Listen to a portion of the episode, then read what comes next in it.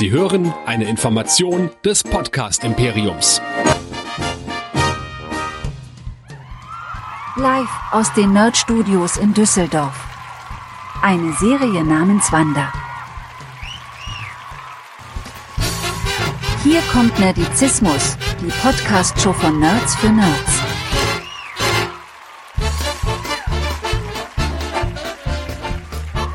Heute mit Hero Nerds, dem Superhelden-Podcast. Und hier sind eure Gastgeber. Hier sind Chris, Lea und Michael.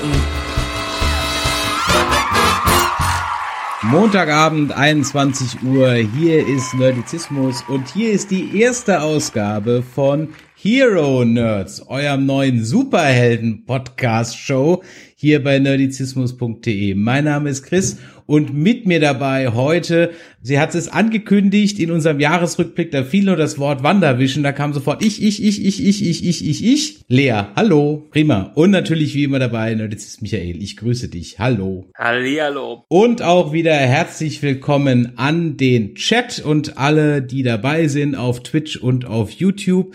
Ja, wir haben es gerade eben schon gesagt, wir wollen über die neue Marvel-Serie auf Disney Plus reden, WandaVision. Da gibt's glaube ich, eine Menge mal zu bereden. Ich habe mir ein paar Dinge vorhin durchgelesen, wie das so kommentiert wurde in den sozialen Netzwerken. Oh, da ist ja doch einiges im Argen anscheinend. Und ob wir es gut fanden und was so unsere Meinung dazu ist, dazu gleich später mehr. Aber Michael, für alle, die heute zum allerersten Mal dabei sind, wo könnten Sie denn den Rest von den Hero Nerds noch hören? Und was gibt's denn da alles? Nerdizismus.de ist the name of the game. Da findet ihr alle unsere Kanäle, alle unsere Links, alle unsere Episoden zu diversen Serien, Filmen und so weiter, was ihr angucken könnt. Und da findet ihr auch die Möglichkeit, uns Feedback zu schreiben. Nicht nur auf diversen Social Media Kanälen. Nein, das könnt ihr auch regelmäßig auf an info.nerdizismus.de machen oder an unsere WhatsApp-Adresse an die 01525 964 7709 müsstet ihr auch hier irgendwo überall im Stream sehen, wo ihr es hinschreiben könnt. Oder ihr joint uns einfach auf unserem Discord, nerdizismus.de slash Discord. Da könnt ihr fleißig mitdiskutieren und wir nehmen auch ab und zu gerne mal Caller mit rein. Heute wahrscheinlich eher nicht, aber äh, nächsten Montag haben wir zum Beispiel was vor. Aber ja, genau, nerdizismus.de und damit läuft's. Ähm, ich weiß nicht, wie du dazu kommst, dass wir heute keine Anrufe entgegennehmen. Das, hatten wir vor, hatten wir vor, okay. Das, das, war nicht abgesprochen, ja. Also, ähm, natürlich nehmen wir, wir nehmen immer Anrufe entgegen. Wie das funktioniert, ihr müsst auf nerdizismus.de gehen, dann slash Discord, dann kommt ihr ein, bekommt ihr eine Einladung auf unseren Discord. Und dort gibt es den Warteraum, die Wartezimmer, das Wartezimmer Lobby. Und dort geht ihr dann einfach rein und wenn wir euch in den Anruf reinnehmen, dann unmuten wir euch. Das ist da total einfach. Ihr hört uns dort in diesem Call auch weiterhin und von daher kann da also gar nichts schiefgehen. So, dann würde ich mal sagen, steigen wir mal ein. Lea, Ladies First zuerst, wie man bei uns zu Hause sagt. Als die zwei Folgen gelaufen sind, mal so ganz kurz, wie waren deine Gefühle? Ich, also ich bin mega aufgeregt gewesen. Ich habe ungefähr die ganze Woche runtergezählt, jeden Tag so noch vier Tage bis Wandervision, noch drei Tage bis Wandervision und äh, war dementsprechend super, super excited auf die Sendung und ja, meine Gefühle sind sehr gemischt, also wirklich sehr gemischt. Ich habe ähm, das auch echt erstmal verarbeiten müssen, weil da waren viele Sachen, die sind mir äh, zwar aufgefallen, aber ich dachte, ah, okay, das wäre cool, wenn das jetzt so wäre. Und dann habe ich auch noch, noch, mich noch, noch mal ein bisschen informiert, noch mal ein paar Bilder angeguckt und Screenshots und so. Und danach dachte ich, ja, das ist ja tatsächlich so, wie ich mir das alles gedacht habe. Geil. und deswegen ist meine Grundstimmung der Serie gegenüber jetzt auch schon was besser als äh, nach direkt nach dem ersten gucken. Ich musste das echt erstmal sacken lassen. Okay. Michael, wie ging es dir nach den beiden Folgen? Äh, man muss ja sagen, wir waren ja so ein bisschen jetzt auf Entzug im letzten Jahr, weil irgendwie nach zehn Jahren war es das erste Mal, dass wir ein Jahr lang kein MCU-Material bekommen haben. Und wir haben immer noch keinen Film bekommen und jetzt starten wir nach Spider-Man Far From Home quasi in die neue Phase 4 rein. Und die startet jetzt ganz anders als alles vorher, denn es ist eine Serie, die wirklich im MCU spielt. Nicht wie Agents of Shield, vorher äh, das mal ein bisschen was erwähnt hat, ein paar Cameos gemacht hat, okay, durfte es machen, ähm, nicht so wie die äh, Defenders, so Jessica Jones und so auf Netflix, die den Incident erwähnt haben und das war's. Nee, weil jetzt nämlich die MCU-Abteilung unter Kevin Feige auch die Serienproduktion übernommen hat und die Marvel TV-Produktion äh, unter Joseph Loeb ist das, glaube ich, gewesen, jetzt sich ganz aufgelöst hat, wird jetzt alles anders sein. Und die Serien werden in der Tat mit den Stars im MCU äh, spielen, was kurios ist. Ähm, aber ganz egal, lange Rede, kurzer, äh, äh, kurzer Sinn. Ich habe mich tierisch darauf gefreut, genau deshalb, weil wir ein Jahr lang kein MCU-Material ja. hatten. Und äh, ich wurde ehrlich gesagt nicht so enttäuscht, aber ich habe noch andere Gedanken dazu, warum vielleicht das Format, wie es jetzt aktuell gewählt wurde, nicht ganz optimal ist. Aber können wir gleich noch drüber sprechen. Meine Gedanken waren eigentlich auch, also ich war recht angetan, ob des Ganzen, was ich gesehen habe. Für mich als Fernseh-Junkie und Serien-Junkie seit äh, frühester Kindheit. Wir hatten ja nichts, wir hatten ja nur drei Programme und Frühstücksfernsehen gab es nicht und Schulfernsehen und so weiter. Ist natürlich äh, das ein wahres, äh, eine wahre Freude, äh, das Ganze äh, da zu sehen. Von daher fand ich das also wirklich eine richtig, richtig, richtig dolle Nummer. Vor allem diese ganzen kleinen Bits und kleinen Dinge, die man da so gesehen hat. Also das war wirklich, ja, wir waren sehr angetan, das Forever Nerd Girl und ich. Und jetzt wollen wir heute doch mal drüber sprechen, was wir alles so gesehen haben. Und ich schreibe aber trotzdem oder ich erzähle euch trotzdem mal, was ich so ein bisschen gelesen habe in den sozialen Netzwerken. Also zum einen haben wir auf oh Twitter eine Umfrage, auf Twitter eine Umfrage gemacht und da waren dann doch 48 Prozent der Meinung, dass die ersten zwei Folgen It Was a Blast Uh, a Solid Start waren 32 Prozent und jeweils nur 9 bis 9,7 Prozent, also wahrscheinlich immer nur zwei, drei, vier Leute fanden dann das nicht so dolle, beziehungsweise unsere schlechteste Kategorie Wanda ist the New Michael. Das fanden dann auch nur wenige. Also von daher, die Kritiken waren eigentlich ganz gut. Jetzt haben wir aber natürlich so eine Nerd-Bubble. Also bin ich mal in die Disney-Gruppen, Disney Plus-Gruppen reingegangen und habe da mal gelesen. Und das war dann doch schon ziemlich vernichtend. Also da stehen, stehen dann so Sätze wie, hab nach zehn Sekunden ausgemacht, was soll dieser Schwarz-Weiß-Kram? Oder ich freue mich, wenn es anderen gefallen hat. Für mich war das überhaupt nichts, leider enttäuschend.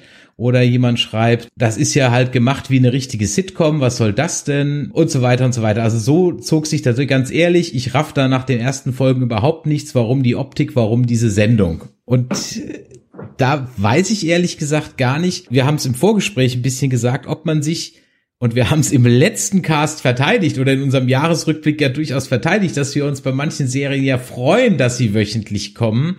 Im Vorgespräch haben wir gesagt, ah, vielleicht war das hier nicht ganz so clever. Ich meine, wir haben, hm, es wurde angekündigt als Sitcom. Viele wollten es nicht glauben, dass es eine Sitcom ist. Es ist aber am Ende dann quasi eine Zeitreise in die Welt der Sitcoms geworden. Und ähm, wie schaut man heutzutage Sitcoms? Ich würde mal behaupten, wenn man jetzt nicht unbedingt äh, noch zu denen gehört, die am Vorabend oder jeden Montag oder so pro sieben einschalten, um sich ihre drei Folgen Big Bang Theory wenn das da noch läuft, reinzuziehen, sind die meisten, glaube ich, wirklich auf Netflix und Co. unterwegs und bingen dann das Ganze, weil so eine Folge ist vielleicht 20, 30 Minuten von der Sitcom, typischerweise lang. Und die hat man mittlerweile durch, äh, durchgesehen. Im Fernsehen gab es dann noch 10 Minuten Werbung, jetzt hat man wirklich, nach 20 Minuten will man mehr wissen und mehr und mehr. Und ähm, dadurch, dass das hier jetzt auch noch so wie so ein kleines Mystery-Element aufgebaut ist, könnte man zwar eine Woche warten, aber so 20 Minuten pro Woche, weil wir jetzt werden ja immer nur eine Folge pro Woche bekommen, ist dann doch vielleicht für das heutige Sehen etwas ungewohnt. Ja, und vor allem wird man nach diesen zwei Folgen relativ unwissend zurückgelassen, wenn man jetzt nicht der Mega-Crack im MCU ist, ne? Oder ja. sich super gut mit ähm, der Hintergrundgeschichte von Wanda auskennt. Also ich glaube, das ist auch so eine Sache, die ganz wichtig ist, weswegen viele gesagt haben, nee, ich raff das nicht, ist mir zu blöd. Ja, und deswegen bin ich ja wirklich froh, dass du da bist, weil ich gebe es ehrlich zu und wir haben es in unserem Marvel-Cast auch schon öfter gesagt, mein Marvel-Wissen, ich bin MCU-Marvelist, ja, ein ganz weniger Comic-Marvelist und äh, äh, Michael, du bist ja eher der Wikipedia-Marvelist, ja. Und äh, Lea, wer ist WandaVision? Wo kommt sie her? Was macht sie und warum ist sie überhaupt noch da? War die nicht tot? Lebt die noch? Hol uns ab. Wir haben 595 Tage kein MCU mehr gehabt, seit Ja. Endgame rum ist. Hol uns ein bisschen ab. Wer ist WandaVision? Und wer ist Vision? Also- Also, wer ist Wanda, wer ist Vision? Ganz genau, wer ist Wanda und wer ist Vision? Also über Wanda kann man halt sehr viel erzählen, weil ähm, sie natürlich eine Figur ist, die in den Comics existiert, aber sie existiert auch im MCU. Und ihre eigentliche Hintergrundgeschichte äh, ist, dass sie ein X-Men ist, und zwar ein Kind von Magneto. Das ist die Comic-Storyline. Und ähm, da ist auch äh, Quicksilver ihr Zwillingsbruder, ne? Das kennt man jetzt ja auch aus dem MCU, aber im MCU ist sie eben einfach nur das Kind von irgendwem. Und sie hat Superkräfte. Und äh, die hat sie, weil sie bei Hydra äh, nämlich ja nett gefangen genommen wurde, sag ich mal. Naja, sie hat ja mehr oder weniger freiwillig zugestimmt, äh, Experimente an sich machen zu lassen und an ihrem Bruder. Und da hat sie dann eben diese telekinetischen Superkräfte erhalten. Und äh, sie hat sich den Avengers dann im Kampf gegen Ultron angeschlossen und seitdem ist sie eigentlich auch ein Avenger. Ja, kleiner Spoiler für, für Age of Ultron. Ähm, ich denke mal, wenn man WandaVision guckt, sollte man äh, die MCU-Filme ja auch schon gesehen haben. Ihr Bruder stirbt und das ist ein sehr tragischer Verlust und das war auch etwas, äh, was alle so ziemlich schockiert hat, weil in den Comics hat Quicksilver auch mal irgendwelche Tode im Multiversum, aber nicht auf diese Art und Weise.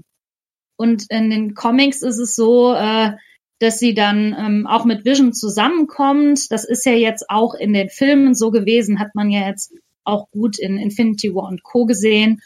Und Vision, der ist ja eine super intelligente ähm, künstliche Intelligenz, ja, so könnte man das sagen, äh, geschaffen von mehr oder weniger Tony Stark. Und für mich war das schon immer so super absurd, wieso sich ein Mensch in so eine halb Maschine, halb Roboter, halb was auch immer verlieben kann. Aber Vision hat ja als oft genug gezeigt, dass er auch eine menschliche Seite an sich hat. Und ähm, das führt dazu, dass die beiden sich unsterblich ineinander verlieben. Halte ich nicht so wahnsinnig viel von. Ich bin nicht so die, die Schipperin von den beiden, weil ich äh, einfach ein sehr, sehr großer Quicksilver-Fan auch bin und es ein bisschen schade finde, dass ihr Bruder, äh, der Verlust ihres Bruders immer weniger Thema ist im MCU, dass sie damit so schnell abgeschlossen hat. Und dass dieser Verlust von Vision jetzt in Endgame äh, noch größer ist eigentlich für sie. Und das halte ich für ein bisschen fadenscheinig. Haben wir irgendeinen Anhaltspunkt, warum Vision eigentlich, jetzt- also andersrum, was ist denn unser Anhaltspunkt, dass das Ganze jetzt wirklich nach Endgame spielt und warum ist Vision wieder da? dass Vision wieder da ist, würde ich so nicht unterstreichen tatsächlich, weil ich denke, dass die ganze Sache in Wandas Kopf spielt oder in einer, ja, vielleicht sogar in einem Multiversum. Vielleicht ist äh, WandaVision die erste Serie, das erste Stück vom MCU, das wir haben, das im Multiversum spielt. Ja. Es soll ja in Phase 4 soll das Multiversum ganz stark Doctor Strange. vorkommen. Mhm. Allein durch Doctor Strange. Ähm, dann wird gemunkelt, dass da doch irgendwie Spidey aus dem MCU rausgekickt wird durch den dritten Spider-Man, in dem dann doch viele multiversen Sachen passieren soll. Ich meine, ihr habt ja sicherlich die Casting-News für den dritten Spider-Man gesehen, dass äh, alle alten Live-Action Spider-Mans zurückkommen sollen. Hm. Doc Ock kommt zurück und so weiter. Es soll sogar, es wurde sogar gesichtet, Charlie Cox, Daredevil, wurde am Set gesichtet. Ähm, also es ist schon ganz stark jetzt in den Richtungen Multiversen äh, äh, in das Ding rein. Allerdings bin ich mir bei WandaVision dann nicht so sicher. Ich habe ja äh, deshalb auch von Chris betitelt Wikipedia Marvelist. Ähm, ich lese mir ja alle möglichen Reviews und Hintergrundinfos dazu durch. Und es ist ja in der Tat so, dass äh, Wanda durchaus eine der mächtigsten Figuren im Marvel-Universum ist Absolut, absolut. und äh, sich ihre eigenen Realitäten schaffen kann, quasi. Äh, also dass das nicht nur in ihrem Kopf ist, sondern wirklich, dass sie damit eine äh, quasi Pocket Dimension, sowas in der Richtung äh, Ganz geschaffen genau, hat. House of M. Ja, ähm, House of M, genau. Ähm, und eine, äh, lustigerweise auch mit diesen ganzen Crossover-Events in den Comics, ähm, selbst bevor diese ganzen Filme ge gestartet sind, ich habe die Comics selten bis fast nie gelesen.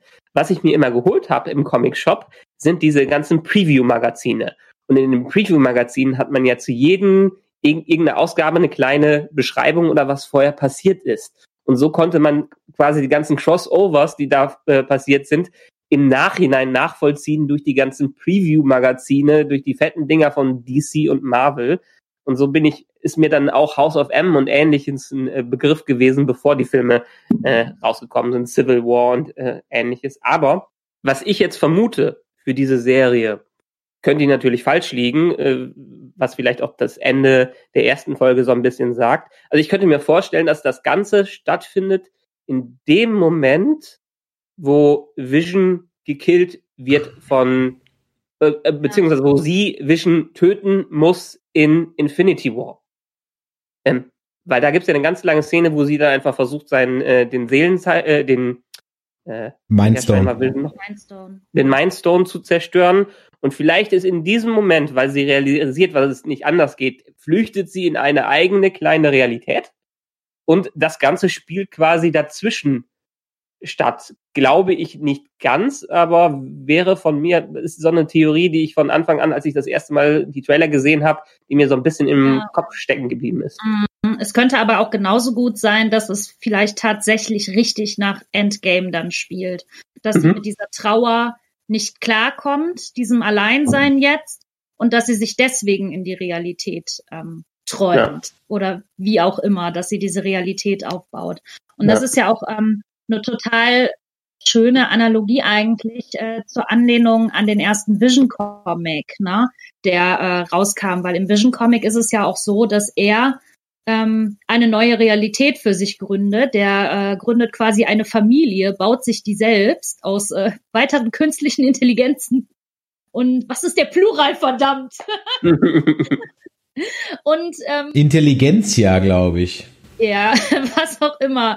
Und äh, jedenfalls hat er dann so sein Häuschen und er lebt dann so sein schönes Pleasantville-Leben. Und das ist auch so ein bisschen was, was jetzt in WandaVision aufgegriffen wird. Ne? Ja. Also es ist so ein wunderschöner Mix aus House of M und den Vision Comics.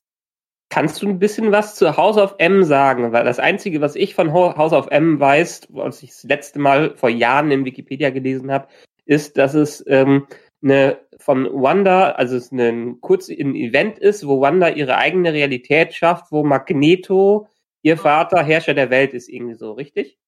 Ganz genau. Also äh, es ist so, dass ähm, Wanda quasi alle X-Men zerstört und auch ihre Kinder. Und das bringt sie in so große Trauer, dass sie eigene Realitäten verschafft. Das ist erschafft. Das ist eigentlich das Einzige, was man großartig über House of M wissen muss äh, in Bezug auf ähm, WandaVision, dass sie eben diese Re Realitäten für sich ergründet. Und es geht sehr um Magneto, es geht um Quicksilver und es geht um Wanda.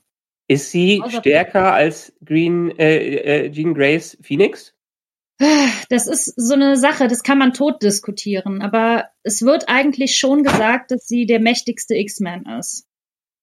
Dadurch, hm. dass wir ja sowieso irgendwann in, zu, in den nächsten Jahren die X-Men im MCU ankommen sehen, ich meine, es wurde allein, oh, äh, yes. es wurde angekündigt und wir haben Fantastic Four, die dazukommen und so, würde es ja im, in der Retro-Perspektive ganz nett sein, dass sie vielleicht diese Kräfte dann, dann nicht nur wegen den Infinity Stones bekommen hat, sondern auch, weil in ihren Mutant gestummert hat. Früher hätte man das so schön verbinden können, dass sie ein X-Men ist ähm, und jetzt äh, wird's halt schwierig zu erklären. Ne? Also man könnte und sagen, okay, ja, seitdem jetzt auch ähm, die X-Men so ein bisschen zum MCU dazugehören, ja, übrigens, Wanda ist äh, die ganze Zeit ein Mutant gewesen. Ha! Fände ich aber, äh, wäre halt ein bisschen schwach, ne? weil sie dann auch wieder sehr ihre Hintergrundgeschichte im MCU nochmal verändern würden. Ist es nicht klassisch Marvel, der Redcon? Weil Marvel macht doch dauernd irgendwelche Redcons ja, ja. durch ihre Crossover-Events und Secret Invasion und alle möglichen Sachen, wo die Skrull dann plötzlich Avengers waren die ganze Zeit und ähnliches. Secret Invasion bekommen wir ja auch eine Serie so dazu. Ja, also es wäre auf jeden Fall äh, ein cooler Plot-Twist, den sie machen würden und es würde, denke ich mal, auch viele Leute freuen, die halt große Fans äh, von Wanda als Mutant sind. Ne? So, jetzt muss ich hier an der Stelle mal an der Stelle mal kurz intervenieren. Denn wie ihr festgestellt habt, sitze ich andächtig da und lausche euch und bin, wie sicherlich der ein oder andere Zuhörer auch schon ausgestiegen.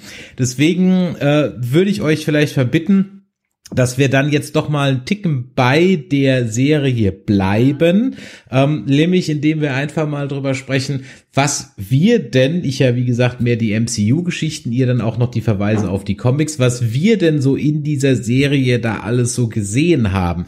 Eine Geschichte habt ihr gerade schon angesprochen, die Comicreihe House of M. Da war ja ganz prominent im Bild die Rotweinflasche vor dem House of Mapi. Ja, äh, Mapi sagt mir jetzt nichts, aber ich dachte mir House of M, da kann ja jetzt so viel dann im Grunde genommen äh, nichts anderes mit gemeint sein. Was mir natürlich aufgefallen ist und vielleicht fangen wir damit mal an denn das habe ich ja bei den Facebook-Kommentaren auch am häufigsten gelesen, dass die Leute mit dem Look, dem Schwarz-Weiß, dem 4 zu 3 und so weiter nichts anfangen konnten. Und ähm, ich stelle mir das so vor, aus ein paar Hinweisen, die Stadt, in der das Ganze ja spielt, diese fiktive Stadt heißt da Westview, also Westblick. Und äh, wo kommt die gute Wanda her? Aus dem fiktiven Ostblockland Sokovia.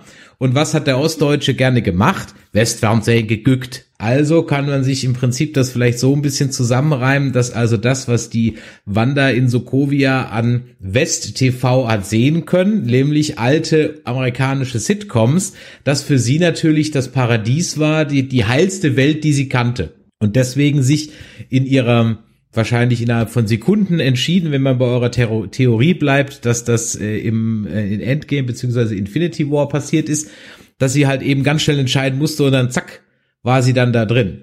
Woran machen wir das fest? Also zum einen natürlich eben an dem Namen Westview, Westblick ähm, dann auch diese ganzen Marketing-Sprüche, die da drin sind. Ja, also forget your past, the future is, uh, is now mit dem Toaster von Tony Stark, ja, und so weiter. Also von daher, da ist eine ganze Menge drin, dass es äh, eben zu erkunden gibt. Und das macht mir an dieser Serie so Spaß, weil ich sicherlich nur einen Bruchteil dessen gesehen habe und ich habe schon eine Menge gesehen. Das heißt, wenn du dich da richtig auskennst, siehst du auch noch, noch viel mehr da drin. Die Frage ist halt, holt das wirklich Leute ab. Und wäre es für den Casual Gucker, also für uns, die wir uns auskennen, war das ist natürlich jetzt eine schöne Mystery Box. Für den nicht so Kenner ist halt wirklich die Frage, was ist das? Was machen die da? Mhm. Was soll das? Vor allem, wenn du nicht so ein TV-Junkie bist und dann halt eben diese Anleihen an Bewitched, also auf Deutsch verliebt in eine Hexe, später in der nächsten Folgen dann ja noch Brady Bunch, die wilden 70er auf Deutsch, genau, zauberhafte Genie, ähm, Ozzy and Harriet, das sind ja alles Serien, die musst du halt in den 80ern irgendwie mal geguckt haben. Äh, da waren sie ja schon alt, ja, äh, sonst bist du da im Grunde genommen nicht drin. Also wenn du, wenn du noch nie bezaubernde Genie gesehen hast oder verliebt in eine Hexe, also Bewitched, hm, dann ja. kann ich schon verstehen, dass man da sitzt und sich denkt so, hä? Genau. Und das ist so ein bisschen das grundlegende Problem, was ich jetzt an, dem Wöch an der wöchentlichen Ausstrahlung sehe. Sicherlich auch eine Strategie von Disney, weil die einfach nicht so viel Material haben wie Netflix, dass die immer raushauen. Ähm, das Konzept der ganzen Serie ist ja, wie man es jetzt in den ersten Folgen gesehen hat und auch in den Trailern, ähm, dass es basierend auf Sitcoms durch die Ära der Sitcoms durchgeht. Es gibt Interviews, wo gesagt wurde, wenn wir irgendwann in den 2000ern ankommen, äh, bei Malcolm mittendrin in dieser Ära, wir, wir, wird's ganz, ähm, äh, wird's eher düster äh, und sarkastisch. Aber ja, wir, wir als deutsche Zuschauer, wir kennen vielleicht in unserem Semester kennen wir noch die bezaubernde Genie, weil sie dauernd bei Kabel 1 hoch und runter gelaufen ist und bei ähnlichen äh, Sendern. Heutzutage läuft das ja gar nicht mehr so. Und die erste Folge ist ja noch viel früher bei sowas im äh, englischen, amerikanischen wie The Dick Van Dyke äh, Show, ähm, die ich auch nicht gesehen habe. Das ist auch alles, das ist mir nicht bekannt. Aber die, ja. die, die Elemente, mit denen gespielt werden, muss man schon wiedererkennen. Vor allen Dingen auch gibt es wesentliche Unterschiede zwischen sogar Episode 1 und Episode 2, wie es äh, weitergeht.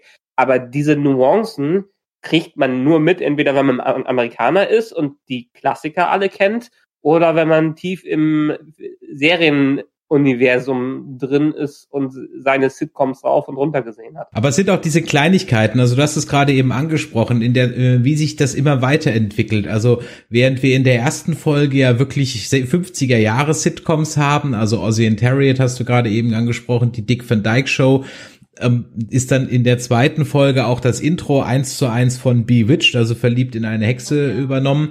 Und ähm, da hat man auch schon etwas aufwendigere Produktion. Wir haben also jetzt dann schon plötzlich Außenaufnahmen, die gab es in der ersten Folge überhaupt nicht. Ja, es gibt verschiedene Kameraeinstellungen. Auch das gab es in der ersten Folge eigentlich so nicht. Und wir haben wiederkehrende Serientropes.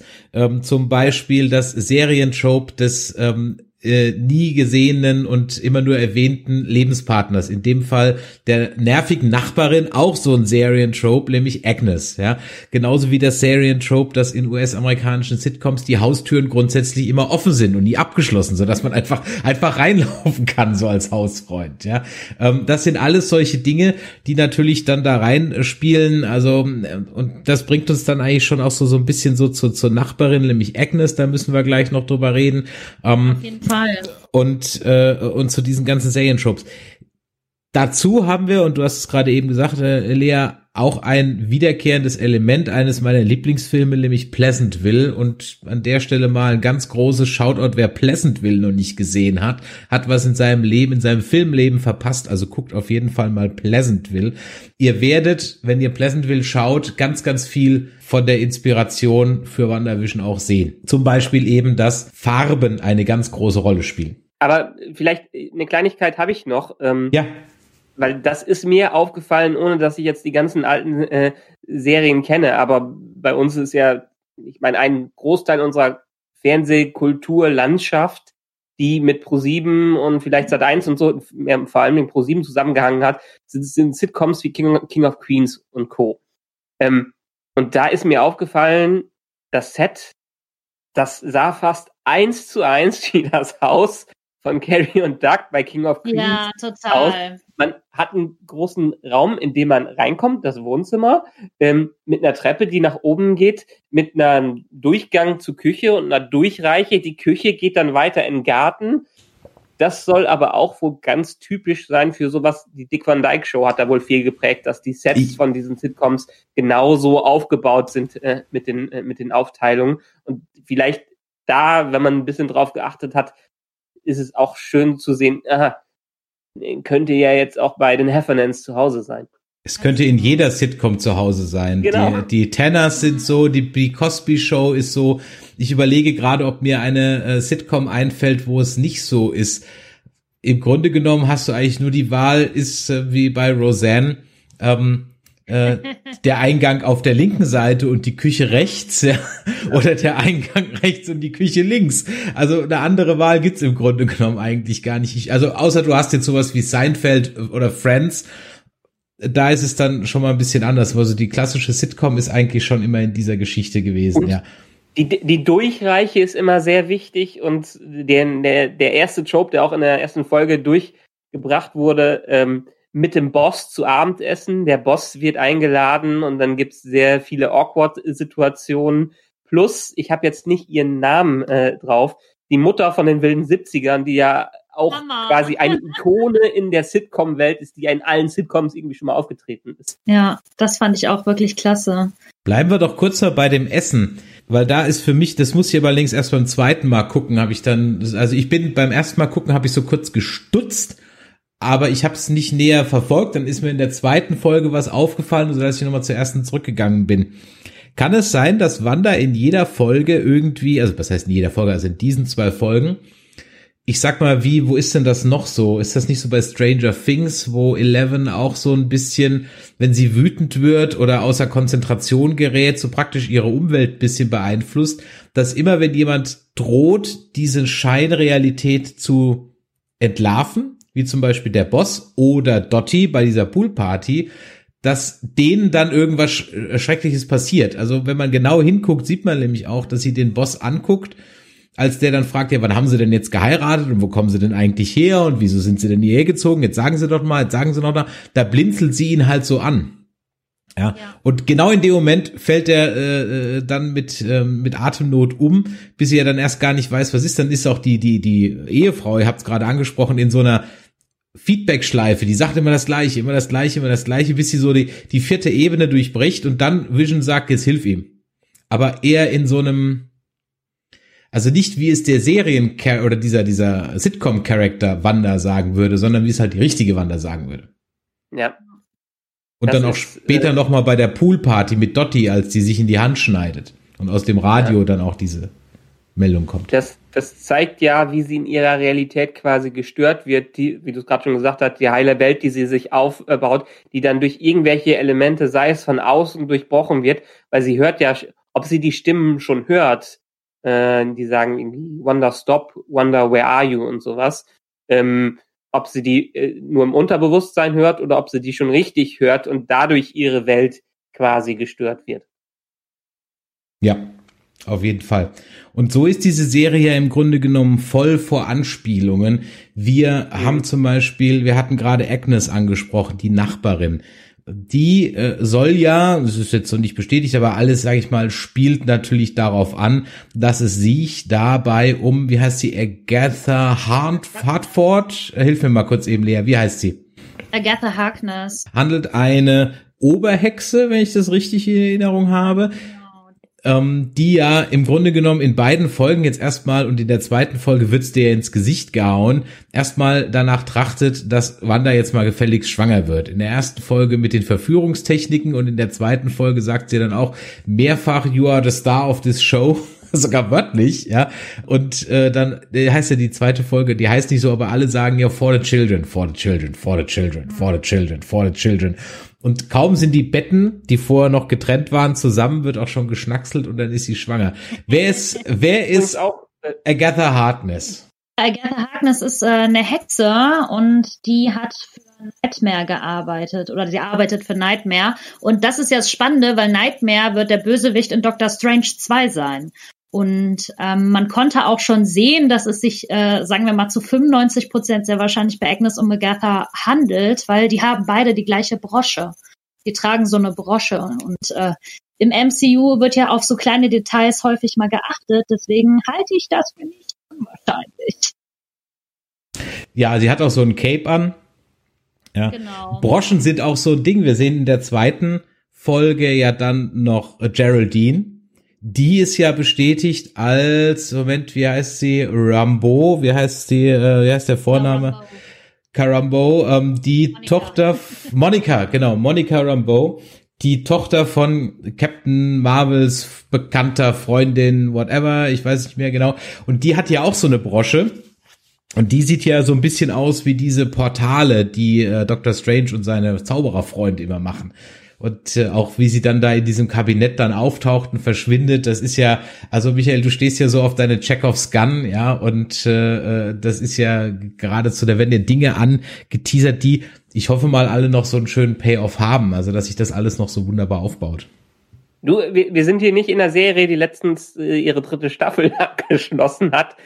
Ähm, hier, hier werden, hier werden auf de solche Details geachtet, ja, und äh, auch solche Sachen wie, es wird ja spekuliert, kenne ich nicht, kennst du äh, vielleicht auch wieder Lea, äh, dass die selbst diese Freunde, wenn man sie richtig zusammenstellt, äh, stellt, irgendwie äh, Marvel's Satan 7 äh, dahingehend deuten sollen. Nee, das, das wusste ich tatsächlich noch nicht. Das ist mir jetzt auch neu. Also es gibt eine Theorie, äh, dass die, wie heißen die, ähm, Fred, Linda, Dennis the Mailman, Dottie, Phil, Beth und Herbert äh, irgendwie ohne Geraldine schon deutlich auf Marvel's Satan 7 hinweisen, Cool. hinweisen sollen, dass die sich als solche entpuppen und da auch wohl reinpassen sollen. Also textlich wird auf jeden Fall eine ganze Menge angespielt. Also zum Beispiel sagt ja dann Dottie, the devil's in the detail, woraufhin dann ähm, Agnes sagt, äh, not only there, ja. Ähm, und vielleicht ist ja Ralph irgendwie der Teufel im MCU, der äh, ganz nach Goethe ja Mephisto heißt. Wobei ich überhaupt keine Ahnung habe, was mit dem auf sich hat. Wie muss ich mir denn im, im Marvel-Universum einen Teufel vorstellen? Kann mich da jemand ein bisschen aufklären? Der sieht tatsächlich so aus wie ein Teufel. Also zumindest in den Comics ist es so. Und ja, Mephisto hat eine riesige History. Also äh, da kannst du wirklich irgendwie so ein dickes Lexikon äh, aufschlagen. Aber ähm, vielleicht, wenn wir ein bisschen mehr über die Celestials erfahren, wird da auch ein bisschen mehr aufgeschlagen. Ui, ui, ui. Vorstellen wie Hades sozusagen, Ja. so wie so ein böser äh, ja, wie so ein böser Teufel. Okay, wie so ein Teufel halt. Okay, Celestials fiel jetzt auch gerade, an die habe ich jetzt gerade gar nicht gedacht, aber klar, wo natürlich auch ein Teufel ist, muss es auch was Himmlisches geben. Ja, Ja, ja, Dann natürlich Celestials hatten wir nicht im Guardians of the Galaxy, diese Celestials, ne?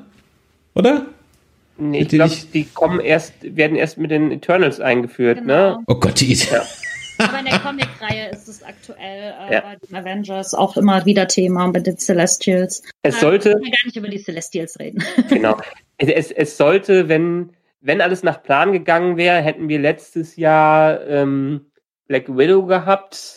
Wir hätten dieses Jahr soll angeblich dann The Eternals als Film rauskommen, äh, neben ein paar anderen, was dann eher die, die Eternals gehen dann eher in den galaktischen Raum wie Thanos sind die unterwegs, äh, habe ich so verstanden, so, so Götterwesen äh, quasi. Aber dann haben wir auch mehr wie, wieder so eine Truppe wie die, wie die Guardians, die aus eher äh, äh, höheren Wesen äh, bestehen. Aber da haben wir ja noch nicht mal irgendwelche Trailer zugesehen, von daher. Nee.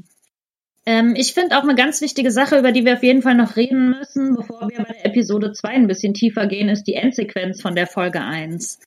Mhm. Denn wer da aufgepasst hat, der wird das Logo von Sword erkannt haben. Der Ja. Senti Sentient World Observation and Response Department äh, Abteilung von Shield. ja, super. Ich musste mir das auch tatsächlich aufschreiben, äh, wie man das, äh, wie der ganze Wortlaut ist, weil ich kann mir das nie merken, ne? Ja. Ist das eine Untereinheit von Shield oder ist das ein Konkurrenzverein? Genau, das ist eine Antiterror- und eine Geheimdienstgeschichte und die sind eben Unterabteilung von Shield, aber äh, die beschäftigen sich mit außerirdischen Bedrohungen. Und das ist Genau. das Spannende nämlich jetzt an der Geschichte, weil man sich gerade noch in der Serie fragt, hm, außerirdisch? Das ist jetzt irgendwie ganz neu. Mhm.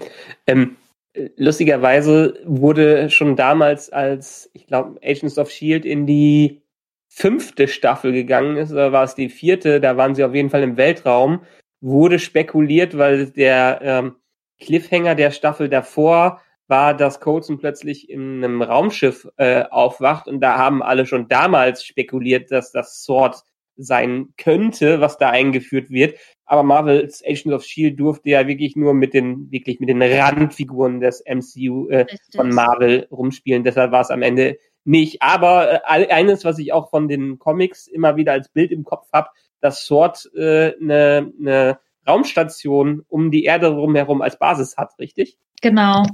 So ist das auch das, was ich also bisher äh, über Sword gelesen habe. Das ist, kommt ja immer mal wieder irgendwie vor, aber ähm, ich habe jetzt auch noch nie irgendwie, also es wird jetzt halt mal Zeit, dass Sword mal seine Bühne kriegt, sagen wir es mal so.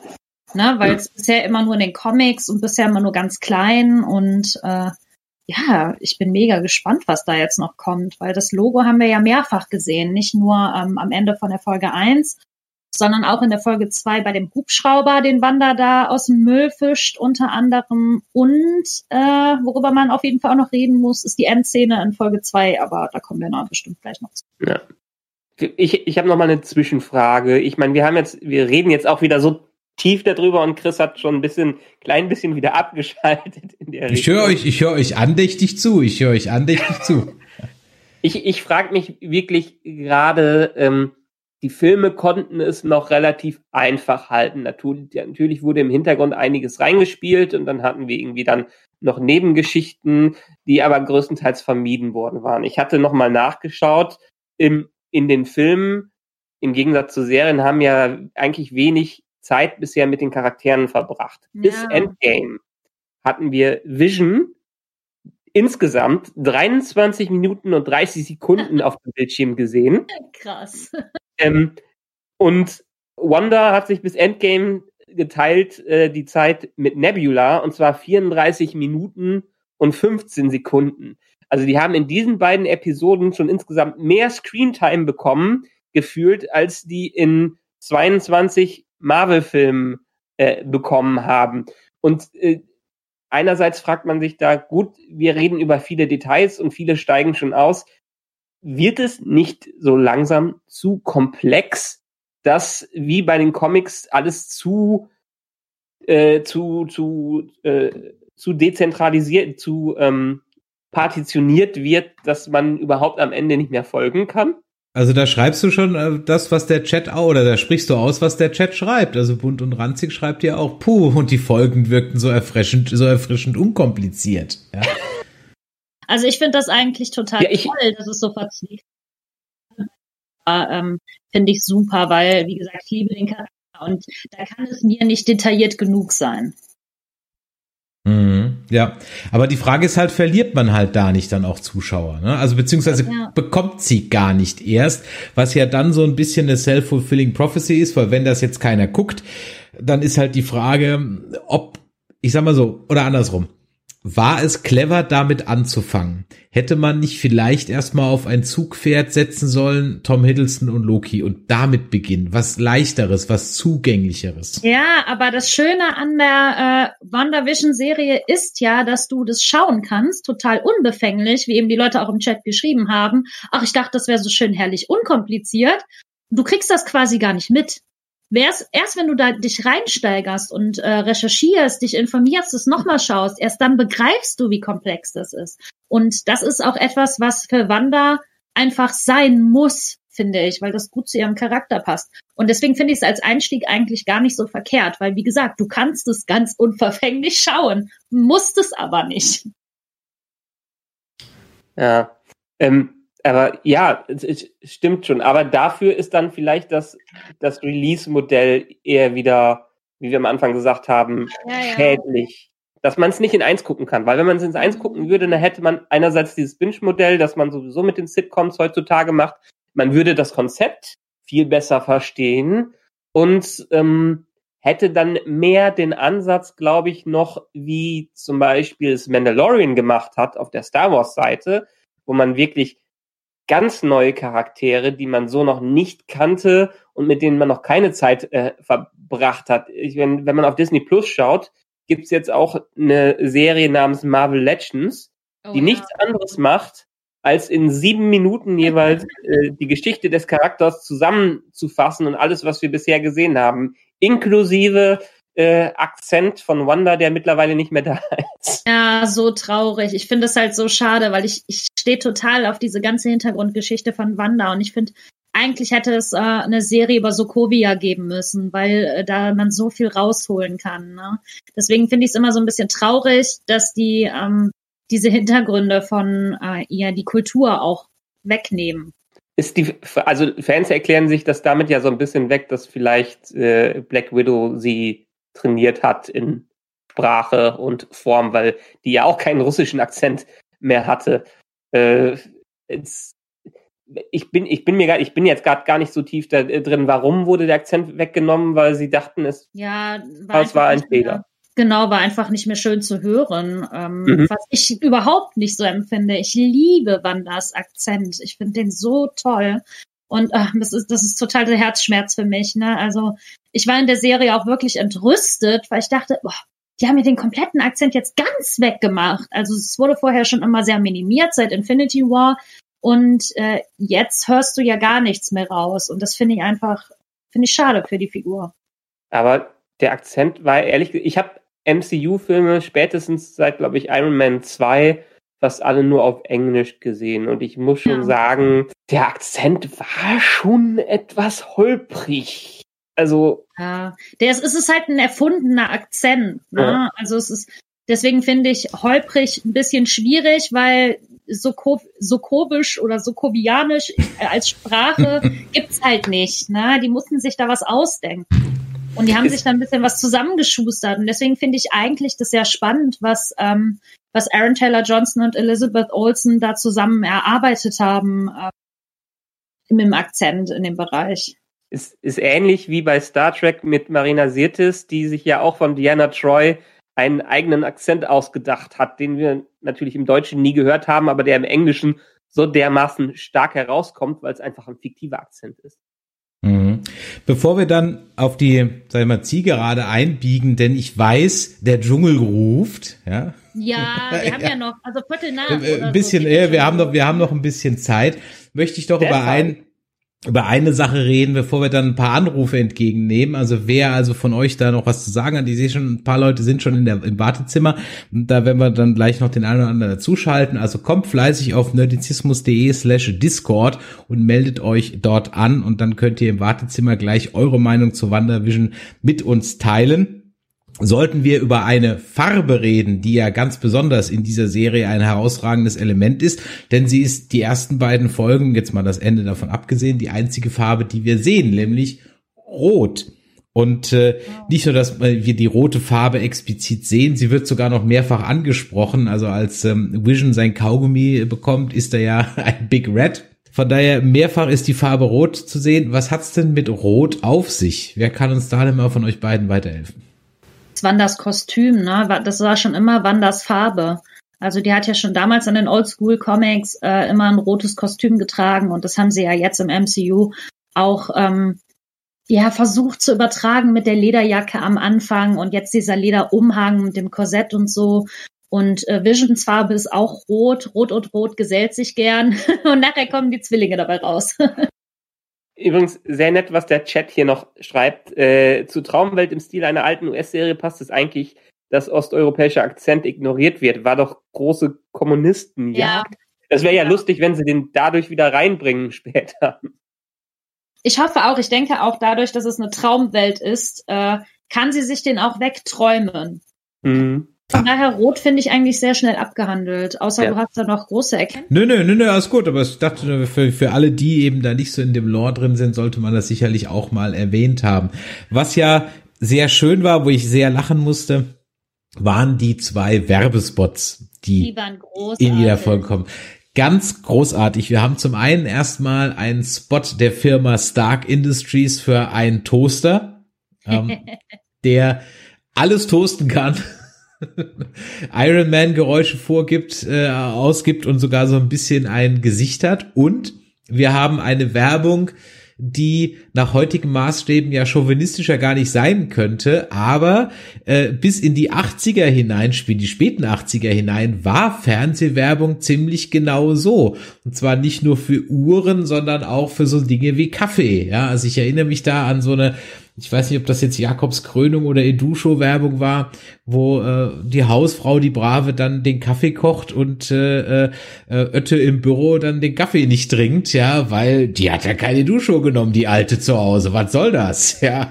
ja und ähm, die Werbung mit der Uhr ist ja noch äh, spannender, wenn man richtig, genau. Und die Uhr äh, hat äh, ist eine Firma mit Umlaut, das heißt, es muss ja dann was Deutsches sein. Strücker. Ähm, Strücker sagte, hat es mir doch äh, gleich geklingelt, dass ich mir Strücker, Strücker, Strücker. Ist das nicht die Hydra-Nummer? Jetzt ist genau. Hydra auch noch wieder da. Ich dachte, Hydra haben wir schon hinter uns gelassen mit Thanos. Nein. Also nee, definitiv nicht. Hydra, äh, Hydra wurde ja ganz stark ähm, im Agents of Shield behandelt. Also Hydra ist im ja. Prinzip nie verschwunden. Nach dem Winter Soldier haben wir es nur nicht groß in den Filmen wieder gesehen. Wir hatten ähm, wir hatten einen ganz ganz großen Fall von Hydra in in den weswegen man sich eigentlich Agents of Shield anschauen soll und von Strucker ähm, war auch eine doch einigermaßen wichtige Figur, die in Age of Ultron nur am Rande vorgekommen ist und vorher in einer Endcredit-Szene vom unserem deutschen, äh, wie heißt er nochmal? Ähm, wurde doch, ach, wie heißt er, Schauspieler? Äh, was ist der, der Christian Brühl war das nicht, ne? Ähm, nein, nein, nein, Daniel Brühl. Daniel Brühl, Christian Brühl, äh, Till Barth, äh, Mario Schweiger, Thomas Kretsch, der Kretschmann war das doch. Ja, der Kretschmann, genau unser, Herr Kretschmann hat den doch gespielt. Endlich mal äh, ein Deutscher, der auch einen Nazi spielen darf und nicht nur ein Amerikaner, der einen Nazi spielen darf. Ähm, äh, nee, also es war ist äh, von Strocker war ja eigentlich auch für die ja für die Kreation von im MCU dafür zuständig, dass ähm, Wanda einfach erschaffen wurde mit ihren Kräften. Ganz genau. Und da finde ich es auch sehr spannend dran zu schließen. Wir haben ja oft diese, ähm, dieses Radio immer im Rauschen gehört und diese Stimme. Und äh, mich würde es mal total interessieren, was ihr denn glaubt, von wem die Stimme sein könnte, ob ihr da irgendwie äh, schon Theorien habt. Weil das ist so eine Sache, das, das brennt mir unter den Fingernägeln, ey. Also, wenn man jetzt diesen Imker in Folge zwei glaube ich, Folge zwei war es, ne? Dann ja noch, noch sieht, der hatte ja ein Sword-Logo auf seinem Imker-Anzug und mhm. ähm, in der ersten, ah, genau, in der ersten Folge ähm, sieht man ja dann auch diese, also die Kamera aus dem aus dem Fernseher rauszoomt, sieht man ja dann auch wieder in der anderen, also in 19, 16 äh, zu 9 in der anderen ähm, Aspect Ratio, sieht man dann ja auch, dass da jemand sitzt und das Ganze beobachtet. Also von daher ist halt die Frage, wenn wir vorhin gesagt haben, Traumwelt, in die sich äh, Wanda flüchtet, irgendjemand scheint ja von außen Zugriff drauf zu haben. Auch dieser Hubschrauber mit dem, dieses Hubschrauber-Spielzeug war, glaube ich, nicht ein Spielzeug, sondern ist vielleicht irgendwie aus Versehen da reingeraten.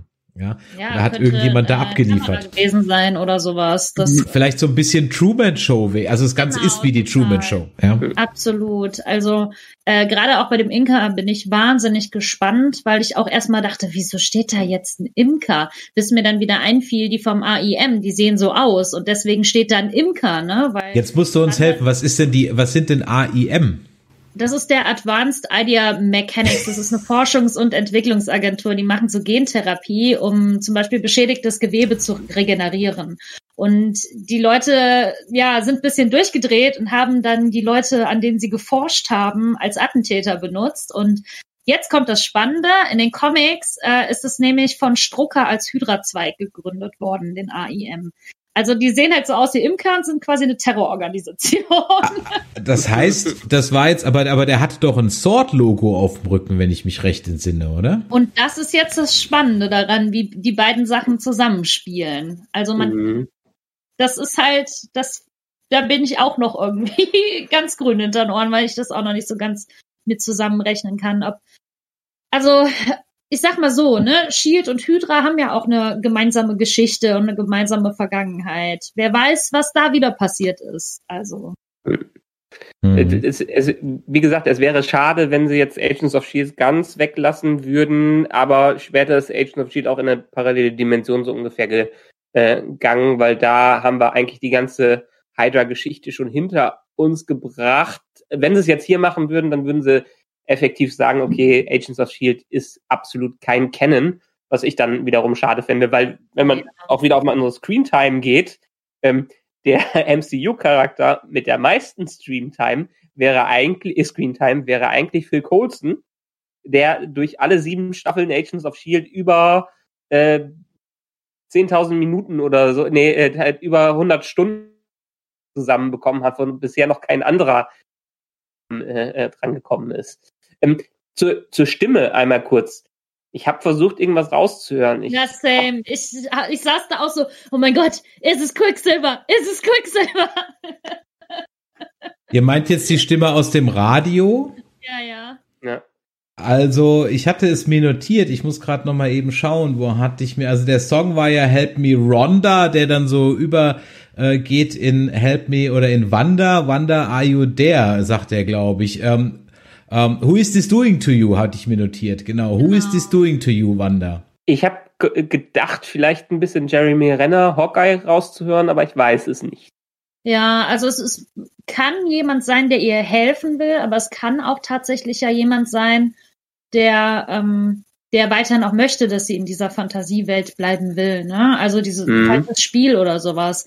Und das finde ich eigentlich das Interessante an der Stimme, dass man immer noch nicht sagen kann, wer ist das denn jetzt ganz genau? Weil man hört nicht zu 100 Prozent auch raus, wer es ist, weil äh, die Stimme immer hinterlegt ist von diesem Radiogeräusch, von diesem Quietschen und sowas. Ja, ne? ja, ja. Also die haben das absichtlich, haben sie die Stimme unkenntlich gemacht, weswegen ich mir eigentlich sehr sicher bin, dass es jemand sein muss, den man kennt.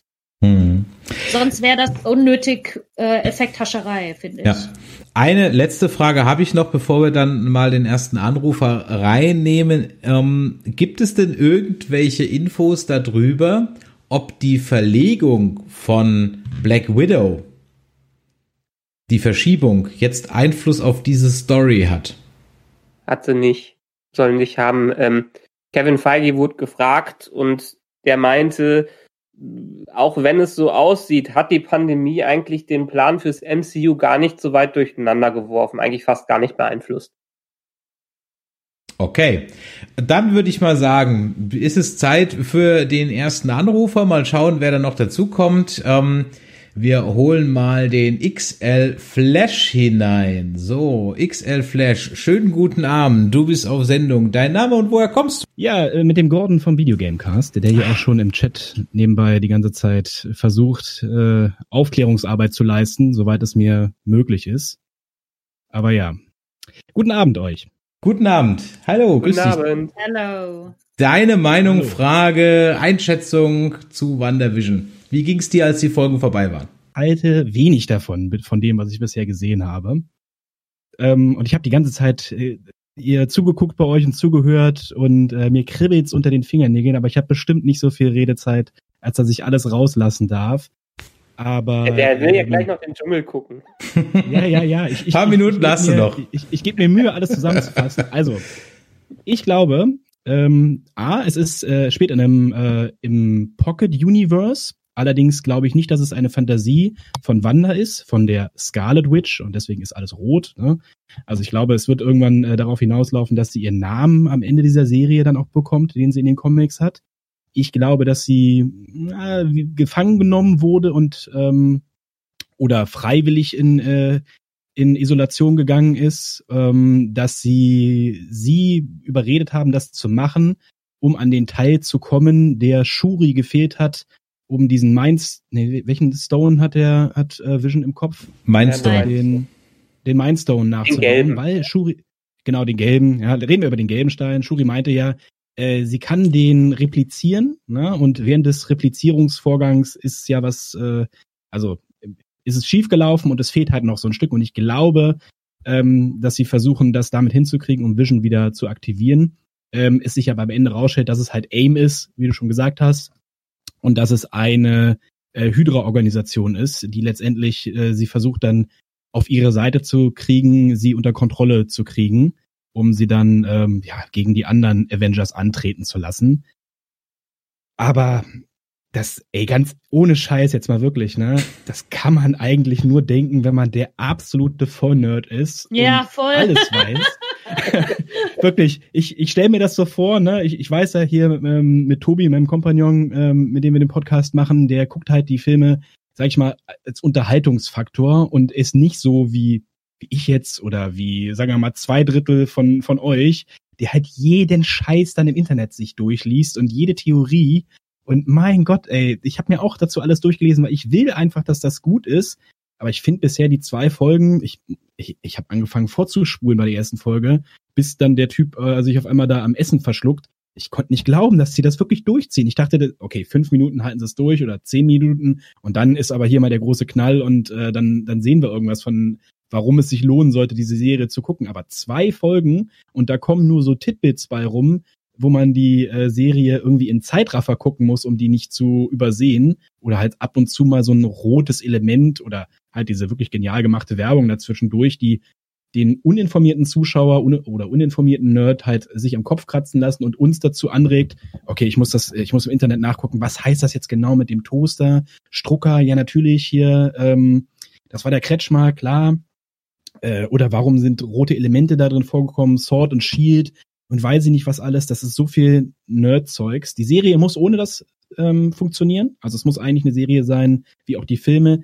Die muss einmal diese ähm, Anekdoten mitbringen aus den Comics, um die ganzen Nerds zu bedienen. Die muss aber auch auf der anderen Seite für die Leute funktionieren, die eben nicht so tief in der Materie drin sind, die das alles nicht interessiert, die nicht wissen, was House of M ist, äh, die nicht wissen, dass die X-Men eigentlich da reingehören in dieses Marvel-Universum, ne? ähm, dass das eigentlich die Kinder von Magneto sind und so weiter und so fort. Also es wird ein krasser Spagat werden. Ja, und ich, ich Mhm. denke, ähm, das wird sich am Ende bei, wie viele Folgen kriegen wir? Wahrscheinlich so acht Neun. oder so, schätze ich mal. meine ich, Neun. neun. Ähm, dann wird es sich so bei der ah, vielleicht schon vierten Folge, fünften Folge einpendeln, dass wir in der Jetztzeit angekommen sind, also in der aktuellen Zeit und dann crasht dieses Universum, in der sie sich da befindet, in diese, ja, dieses Pocket Universe. Ich glaube nicht, dass es ein Multiversum ist. Das wäre jetzt zu viel für so eine Fernsehserie. Das wird schon schwierig genug werden, all die, mh, sagen wir mal, nicht Fehler, aber all die äh, Abkürzungen, die sie genommen haben in den Filmen, weil sie nicht die ganzen Rechte hatten für die ganzen Charaktere, dann wieder irgendwie auszugleichen mit so Ja. Multiversum-Zeugs. Aber für eine Serie ist das schon, boah, das, das wäre schon sehr krass. Ne? Das ist ja eigentlich so, ja, diese, leichtere Unterhaltung.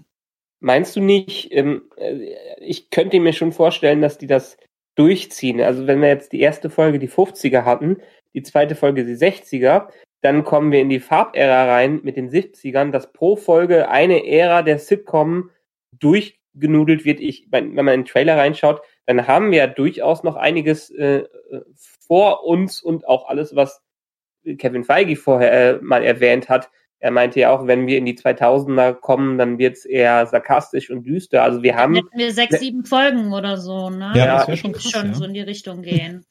Ja, da habe ich, Ich mein- wirklich dran gedacht, dass es pro Folge tatsächlich eine Ära sein könnte, Ja. ähm, weil Doch die ersten beiden ja klar, so ähnlich waren. Ja, aber, aber ihr habt recht, ne? Ähm, das ist tatsächlich äh, dann, ich, also ich hätte es thematisch, ich, habe jetzt davor nicht so viel davon gelesen, aber ich hätte die erste Folge zum Beispiel schon in die 60er angesiedelt. Aber wenn ihr sagt, Dick von Dyke Show, ich glaube, das war schon vor den War 50er da. Ja. 50er. Ja. Ja, okay, dann, dann kann es tatsächlich hinkommen, ja, dann. Also wir müssen dann jetzt in der nächsten Folge-. Wir müssten, wir müssten dann jetzt in der nächsten Folge halt Ende der 60er sein, dann in die 70er übergehen. Ich, ich hoffe immer noch, dass so ein Mr. Ed-Verschnitt noch kommt. Wobei ich jetzt nicht genau weiß, wann der war. Und ich hoffe ja auf Matlock. Aber ich, die werden bei Sitcoms natürlich bleiben. Wobei so ein bisschen Matlock wäre natürlich. Ich habe früher immer gerne Matlock, geschaut. wäre super, ne? Ich hab früher, immer, früher immer gerne Matlock geguckt. Fand ich immer schön als Kind. Übrigens, äh, an der Stelle mal ein kurzer Hinweis. Nächsten Montag werden wir über Sci-Fi-Serien unserer Kindheit reden und da könnt ihr natürlich dann auch wieder fleißig anrufen. Ähm, ja, also ich bin eigentlich jetzt, ich, vielleicht bin ich dann eigentlich der Unbedarfteste bei der ganzen Nummer hier in unserer Runde. Denn, äh, und auch das Forever Nerd Girl, wie gesagt, maximal durchblättern Comics und ab und zu mal einen kleinen Wikipedia-Eintrag, ansonsten reine MCU-Gucker, Mehrfach-Gucker und da auch Hintergrund etc. pp. Aber wie gesagt, es war auf das Filmuniversum und Serienuniversum beschränkt, also Daredevil, Jessica Jones, Luke Cage etc. Und ich muss ganz ehrlich sagen, wir hatten unseren Spaß daran, auch ohne das tiefe Wissen, weil wir doch genug erkannt haben aus Basis der Filmwissen, ohne jetzt halt eben alles zu wissen. Ne? Also das House of M, das gebe ich zu, das wusste ich so nicht, das habe ich mir dann angelesen, den Strucker habe ich erkannt, das so mit dem Rotding war mir klar, beziehungsweise was es mit auf sich hat und eben auch ähm, so dieses Sword und so weiter. Also von daher, wir hatten auch unseren Spaß an der ganzen Geschichte. Allerdings natürlich klar, wenn du auf der Basis des Trailers gedacht hast, dass das eine Sitcom wird, dann bist du natürlich völlig falsch gewesen. Und ähm, wenn du auf Basis des Trailers äh, äh, gedacht hast, das wird jetzt halt so ein Endgame 2.0 mit viel Bum und Schießerei und Pfeil und Bogen und so. Also das war eigentlich ja auch klar, dass das nicht wird. Ich glaube, für die Action ist Falcon and the Winter Soldier zuständig. Sehr Ja, aber Moment, Auf sie haben Fall, also, ja. wenn du eine Sitcom erwartet hast, ist ja am Ende auch eine Sitcom rausgekommen. Vielleicht nicht die Genau. Seh Sehgewohnheit einer Sitcom, äh, die wir kennen, aber es ist doch schon, die sind ja durchaus in, in den ganzen Klischees und den ganzen Witzen von damals drin gewesen. Also es ist ja eine Hommage an das Ganze und ich, ich stimme dir völlig zu, äh, Gordon. Ich habe auch gedacht, boah, ziehen die jetzt zwei Schwarz-Weiß-Folgen äh, durch. Das wird aber anstrengend für Leute, die nicht unbedingt direkt gehuckt sind. Aber das fand Ja. ich halt auch eigentlich schön daran. Ich, äh, also nicht falsch verstehen, ich mag ja Schwarz-Weiß-Serien. Ja. Ne? Also original äh, Twilight Zone kann ich mir rauf und runter angucken. Ne? Spielt ja auch so 60er ähm, bis, bis in die Mitte der 60er. Das ist Und 4 zu super 3. cool. Genau, 4 zu 3, von mir aus auch 1 zu 1. Bitte. Aber ich hätte mir halt, ne, also diese, diese kleinen Sachen, die halt reingekommen, so ein Mini-Helikopter, das leuchtende rote Lämpchen beim Toaster, das hätte ich mir noch, also zu 50 Prozent dann äh, mehr gewünscht. Einfach der, der Bienenmann, der am Ende der Folge 2 kommt. Der Typ im Radio habe ich übrigens extra nachgelesen, nachdem mir das jetzt, warum auch immer jetzt hier nicht rausgekriegt hat, das ist ähm, Randall Park, also der Schauspieler, der ähm, das eingesprochen hat. Und der spielt Jimmy Woo. Das ist irgendwie der FBI-Agent äh, Hm. aus äh, Ant-Man and the Wasp und der arbeitet wohl Ach, warum auch immer man das weiß, für Sword. Äh. Brr, äh, ja, ne, aber auch nur nachgelesen. Auch äh, im, ähm, im Intro der zweiten Folge kommt auch, äh, habe ich auch nicht gesehen, habe ich auch. Hat er einen. Voice Credit oder was? Nee, nee, nee, da kommt äh, der Helm vor vom Grim Reaper. Das stimmt, ja. dem 80er Jahre super Bösewicht. Äh, also ich kann mir nicht vorstellen, also das sind so Sachen, die die reinmachen, damit wir was zu lesen haben. Aber das sind keine Sachen, die die nachher aufgreifen. Hundertprozentig nicht. Das mit der Hexe, okay, das kann ich mir vorstellen, dass irgendein Charakter aufgegriffen wird. Aber ich kann mir nicht vorstellen, dass sie die abstrusesten, schlecht gezeichneten äh, Superbösewichte irgendwie aus den 80ern ähm, in die Comics oder aus den Comics äh, lebendig werden lassen, weil die haben oft halt so komische Kräfte.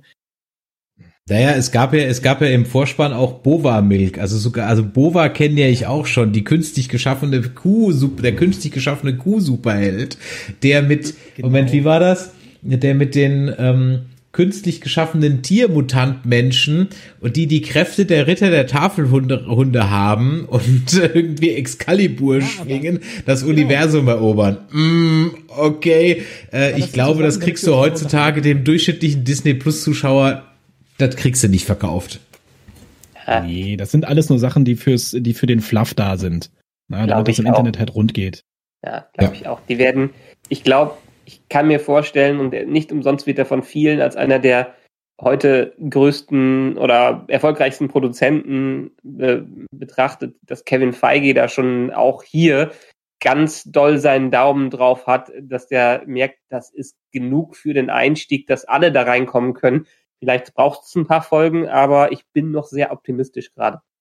Ich bin vor allem mal gespannt, was sie mit Evan Peters machen, der ja ähm, in den X-Men-Filmen Quicksilver spielt und der ist ja gecastet worden für WandaVision. Echt? Mhm. Ja, super. Angeblich, angeblich, ne? Also ich bin da total hinterher. Ich bin nämlich, wie gesagt, riesengroßer Quicksilver-Fan, deswegen gucke ich jede Info, die ich da irgendwie kriege. Und das hieß, dass der gecastet wurde.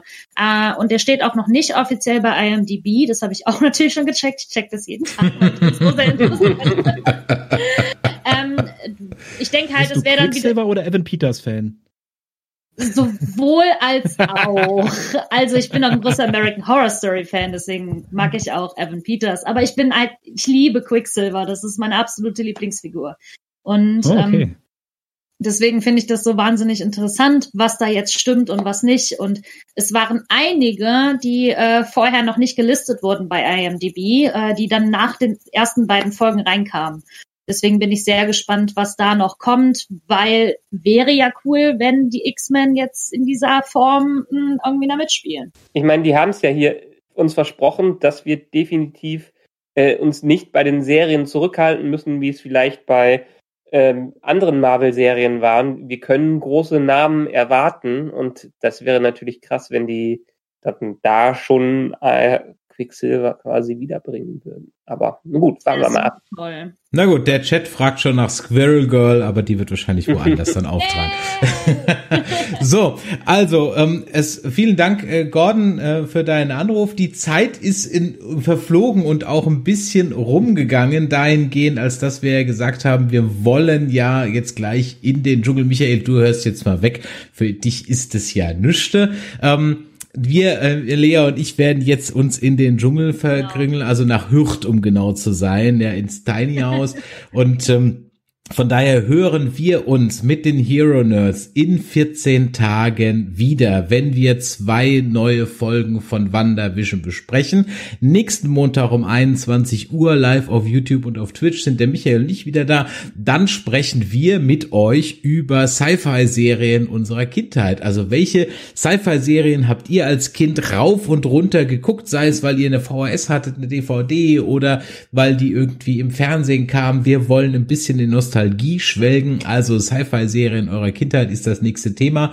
Wenn euch das heute hier gefallen hat, dann lasst doch mal ein Däumelein nach oben da und Drückt den Abonnieren-Button und die Glocke nicht vergessen.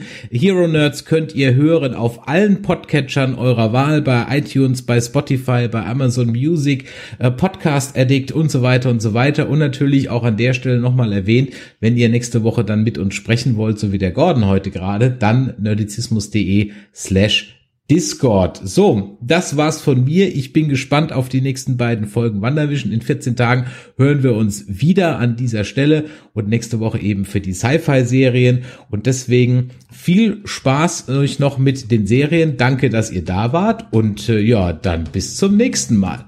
Tschüss. Ciao.